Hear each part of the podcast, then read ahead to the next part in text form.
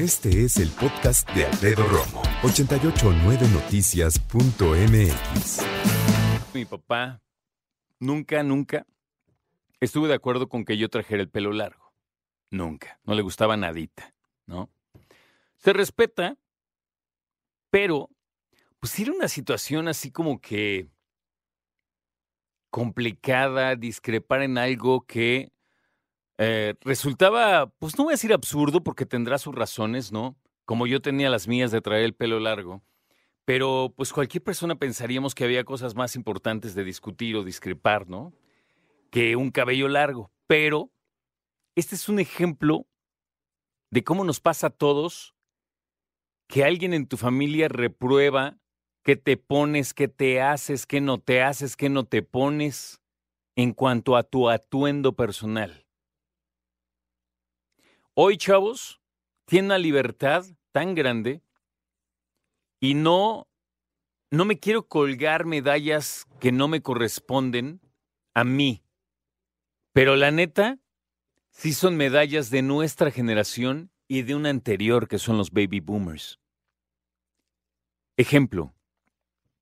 Cuando yo fui a Estados Unidos la primera vez que yo era una cosa así de chiquitita, de las pocas cosas que me acuerdo, era de la ballena Shamu, de algunos juegos de Disney y de hombres tatuados. No sé por qué me quedó tan presente el ver hombres tatuados. Y me acuerdo que yo le decía a mamá, ¿y por qué? Pues son tatuajes. ¿Y eso qué? Pues tatuajes, ¿no? Y me quedaron muy, muy presentes. No sé por qué. Yo no sé, pero mi punto de vista es que probablemente eran personas que eran veteranos de Vietnam. Esa es mi lógica, ¿eh? Porque acababa de acabar la guerra en aquellos años. Entonces, te lo menciono porque antes los que tenían tatuajes eran vistos de cierta manera y rechazados socialmente, no sabes cuánto, ¿eh? Personas que traíamos el cabello largo, rechazados, juzgados, lo que quieras. Personas, mujeres que se pintaran el pelo de colores, rechazadas, juzgadas y lo que me quieras decir. Hoy es lo más normal del mundo y qué bueno y lo celebro. Pero, ¿cuántas generaciones tuvieron que rifarse esta situación? Tú nada más imagínate lo que tuvo que atravesar alguien como Alex Lora. Que ahorita Alex Lora, y lo digo con respeto y admiración, pero me resulta como el abuelo del rock, ¿no? Uno de los abuelos del rock, no nada más nacional, latinoamericano, ¿no? ¿Qué hay más de acuerdo? Que Enrique Guzmán, ok, Enrique Guzmán, los que me quieras decir, pero él, él traía el cabello más largo que cualquiera de ellos. Y cosa fácil no habrá sido. Lo que quiero llegar es, hoy, a pesar, sin, importar, mejor dicho, sin importar qué edad tengas, a lo mejor hay algo que te gustaría usar o ponerte o dejarte o pintarte o lo que sea, que no te lo pones porque socialmente todavía es complicado o porque muchos te tacharían a lo mejor de ridículo, de que de chaborruco, de de cosas así. ¿Y sabes qué? Déjame decirte por otro lado que se requiere de cierta valentía, sí cierta irreverencia también, pero cierta valentía para poder proceder de cierta manera.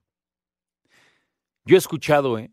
Cómo dicen que tal persona, hombre o mujer, tal persona ya está muy grande para tal cosa, para ponerse tal cosa, para usar tal cosa. Ahora resulta que mi generación ya tiene más de 50 años. Más menos acabando 40, empezando 50 y amigas que se pintaban el cabello entonces de verde, de rojo, de azul, se lo siguen pintando y ahora resulta que hay gente que dice que ya está muy grande para eso. Cuando ellas empezaron eso. ¿No? Hoy a la edad que tienes, ¿te harías un tatuaje? Muchos dicen, no, ya para qué. No, pues cómo, yo espero que te queden muchos años, ¿no? Quisiera yo pensar. Yo conozco hombres cuando yo traía el cabello largo, me acuerdo perfecto de este momento. Iba yo en el metro. El metro no iba tan lleno, pero pues dos, dos. Y yo iba agarrando este, el tubo, ya sabes, ahí entre los asientos, y un, un chavo, sí, un chavo, pero más grande que yo. Yo habrá tenido unos 20 puntos y él habrá tenido unos 30.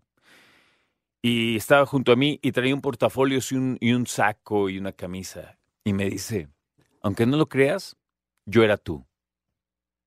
Y yo me acuerdo que dije, ¿qué? Y dijo, yo así era como tú. Traía el cabello largo, jeans, playera, punto. No necesitaba nada más en la vida. Y mírame. Me dijo, yo ya traigo el cabello corto, traigo saco, camisa, disfrútalo. Siguiente estación, se bajó. Y me acuerdo que me llamó mucho la atención porque clásico que dices, sí, este güey que no. Pero después me quedé pensando y dije, claro, o sea, cuando tú traes el cabello corto como hoy, yo lo traigo al menos, pues como que nadie se pone a pensar cómo estabas antes, qué traías, ¿no? ¿Cuál era como tu moda? Porque muchos pensamos que el traer la moda y hacer lo que queramos de manera irreverente con nuestra apariencia y nuestro look es de chavos. Sin embargo, cada vez va empujando más para allá el hecho de ser joven para siempre y de y de vestirte con tu look como tú quieras para siempre. Yo te decía hace poco que los que fueron a Vándaro son los abuelos de hoy. Aquellos que vieron en Avándaro a esas bandas que sufrieron con el lodo, que se dieron cuenta que era o fue en algún momento un concierto imposible, entre comillas, en términos de que nunca tuvo forma total porque iba a ser primero una carrera de autos, luego total, ya sabes la historia de Avándaro. Pero el punto es, ahora esas personas son abuelos y abuelas, claro, ¿no? Y traían el cabello largo y muchos fumaban marihuana y empezaron a beber más libremente y empezaron a usar jeans, aunque no lo creas, antes otras generaciones no usaban pantalones de mezclilla porque antes era para personas que o eran mecánicos o carpinteros o, ¿sabes? O sea, personas que lo usaban como una ropa de trabajo. Ahora unos jeans hay de cinco mil varos, ¿no? ¿Cuánto cuestan los jeans así varas? No sé, 800 pesos, yo creo que vara, vara, ¿no? Y ahora resulta que son el look. ¿Qué te harías, qué te pondrías si pudieses mantener el look que a ti te gusta y que siempre te ha gustado? Dicho de otra manera, ¿qué sacrificaste en algún momento en tu apariencia, tu look que siempre te gustó y que tuviste que cambiar porque así tenía que ser según dicen los cánones al madurar? Escucha a Alfredo Romo donde quieras, cuando quieras. El podcast de Alfredo Romo en 889noticias.mx.